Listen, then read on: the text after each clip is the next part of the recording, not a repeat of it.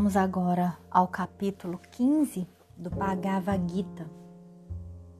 O conhecimento do Espírito Supremo. O homem alcança a libertação espiritual e, por conseguinte, a sua perfeição quando chega ao conhecimento da divindade em si mesmo e torna-se consciente do Espírito Supremo.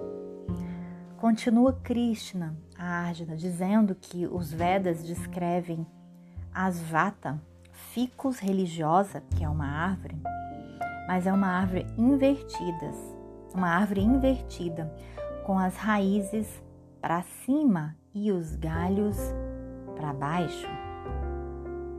É imperecível e suas folhas correspondem aos hinos védicos. Quem a conhece é o conhecedor dos Vedas. Então, essa parte aqui do capítulo, eu fiz um breve resumo dessa árvore, que eu achei muito interessante, né?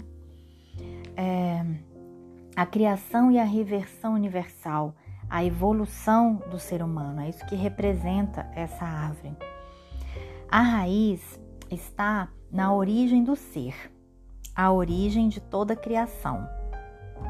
E a raiz do ser humano não está nesse mundo, por isso as raízes estão para cima. Na Kabbalah, ela também representa a árvore invertida, a árvore da vida, que nos ensina a caminhar entre os mundos.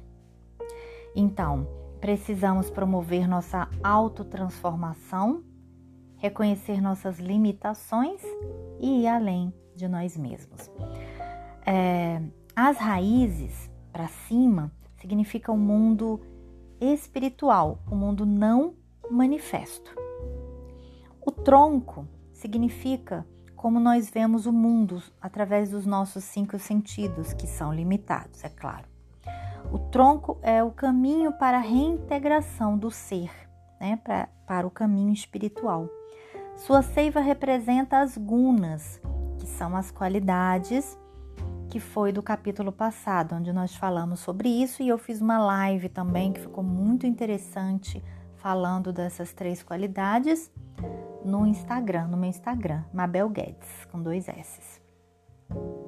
Seus rebentos, os brotos, são os objetos sensórios, os caules e as folhas, que são como a gente acredita que existe essa realidade através dos nossos cinco sentidos ele fala que as folhas, que seria já a realidade manifestada, que seria o mundo material, onde nós criamos correntes de apegos.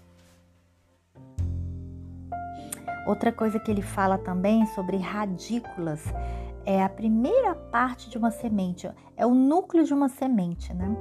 Que significam ações engendradas. Ele fala que, ou seja, ali no, no, manifesto, no mundo material e na árvore invertida, ali onde cai a semente, né? E ali onde está o emaranhado quântico, onde a gente se conecta com todo mundo, onde a gente cria os apegos. E aí ele fala também que no mundo dos homens é onde a gente está cada vez mais apertado, né? Muito interessante. Vamos lá. Não é possível conhecer-te aqui a natureza, fim e sustentáculo desta árvore invertida, né? Tão solidicamente radicada. Abateia, pois, com o potente machado do discernimento. Mas na frente, ele fala que se libertem da ilusão, do egoísmo, que vençam os pecados dos apegos e residam que, que residam sempre no eu. Então abandonarão os objetos sensórios e com eles desaparecerão os opostos, conhecidos como prazer e dor, que os opostos seriam a polaridade dessa realidade, né? Contemplarão vivicamente o eu e assim atingirão a meta imutável. Ah, não há brilho no sol, nem na lua, nem no fogo. Minha é a luz infinita, do qual não retornam os homens que as tenham alcançado. No mundo dos vivos, um fragmento de mim mesmo se transforma num espírito imortal, que é o reservatório da natureza. Atrai para si os cinco sentidos e a mente.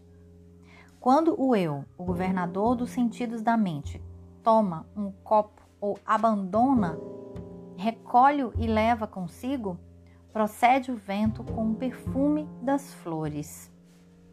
Ou seja, quando a gente nasce e quando a gente morre, algo acontece como um perfume de flores. O eu unido à vista, ouvido, é, ou aí ele fala, né, os cinco sentidos, né? Ouvir, o olfato, o paladar, o tato e a mente. Ele sempre é, acrescenta a mente. Faz experiências com os objetos dos sentidos. Então, através da nossa mente, a gente tem os cinco sentidos e a gente tem essas experiências na matéria. Os ignorantes, os iludidos, não veem o eu quando deixa o corpo, nem quando está nele, nem sabem, nem sabem como se encarna o espírito unindo-se às três gunas.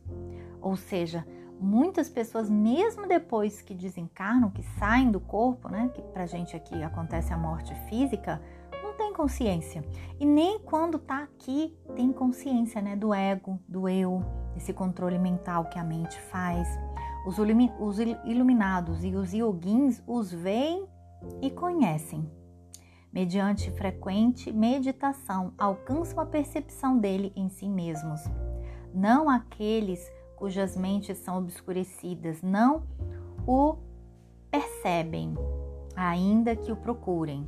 Ou seja, as pessoas que estão na maldade, na ignorância, na falta de conhecimento, por mais que queiram perceber alguma coisa, eles não conseguem ter acesso porque o acesso da mente é muito limitado. À medida que você melhora a tua frequência, à medida que você busca o caminho da luz, né, do autoconhecimento, da iluminação, você vai tendo menos ego, menos ego, você vai percebendo mais. Tá? Sabe, ó Arjuna, que a luz radiosa que se desprende do sol, iluminando o mundo inteiro é e é refletida pela lua, e a chama Ingya, Ingya significa fogo, né? Que a tudo abrasa, provém todas de mim. Então ele diz que quando a gente sente o sol, que o sol toca as pessoas e o planeta, é Deus emanando esse fogo para gente. Eu penetro na terra e sustento todas as coisas com a minha força viva. Eu sou a seiva das plantas e dos vegetais, como as forças vitais, o fogo da vida. Penetro no corpo que respira e, unido com a inalação e a exalação, dirige os processos digestivos, assimilativos e eliminativos, ou seja, Deus está em tudo. Eu resido nos corações e nas mentes dos homens, e de mim provém a memória, o entendimento e a privação de ambos. Eu sou o que há de conhecer nas, nas Vedas. Eu sou o conhecedor das Vedas e o autor da Vedanta.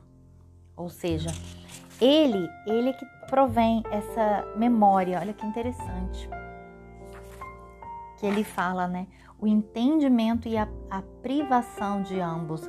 A nossa memória ela é privada, a gente não lembra de exatamente de todas as experiências que já tivemos, porque estamos presos nessa realidade, nessa, nessa matrix, né? E tudo isso provém de Deus. Há dois aspectos nesse mundo: a unidade e a pluralidade. A alma superior e a alma almas inferiores. O indivisível e o divisível. O indivisível é superior a todas as formas da natureza. Para estes dois aspectos formam a unidade universal. Não há ainda um ser supremo, o espírito absoluto, a alma das almas, o sustentador, a origem e o, é, e o Senhor de tudo. Eu sou este espírito absoluto eu estou dentro e acima da alma una e da alma múltipla. Por isso as Escrituras me denominam como o Altíssimo. Quem com uma mente desanuviada me conhece, assim como o Altíssimo e tudo conhece, ó Arjuna, e de todos os modos me adora. Declarai-te, pois, este secreto ensinamento. Sábio é quem o compreende, e cumprida está a sua tarefa.